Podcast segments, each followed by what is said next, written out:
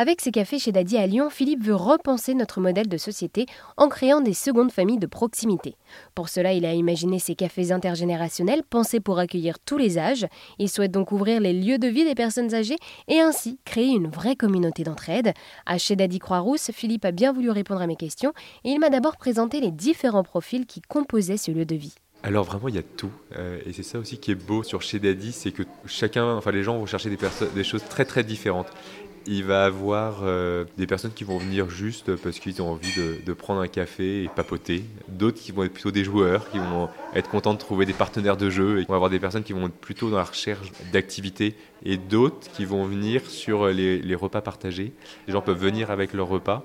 Il y a toujours des grandes tablées et les gens mangent ensemble. Donc c'est ça qui est assez sympa, c'est finalement on arrive à, toucher plein plein de personnes euh, différentes. Et oui, on l'entend derrière nous, du coup, c'est un lieu de vie, cela reste euh, un café.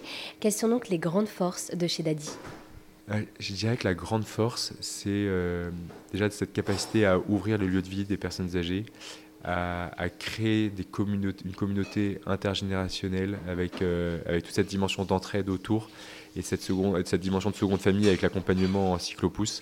Et également, alors j'en mets plein, mais également ce que je trouve vraiment chouette, cette dimension de transmission de, transmission de talent. Parce que ça, c'est quelque chose où aujourd'hui, je pense qu'on a un gros, gros travail à faire sur valoriser les talents de chacun et notamment les talents des personnes âgées.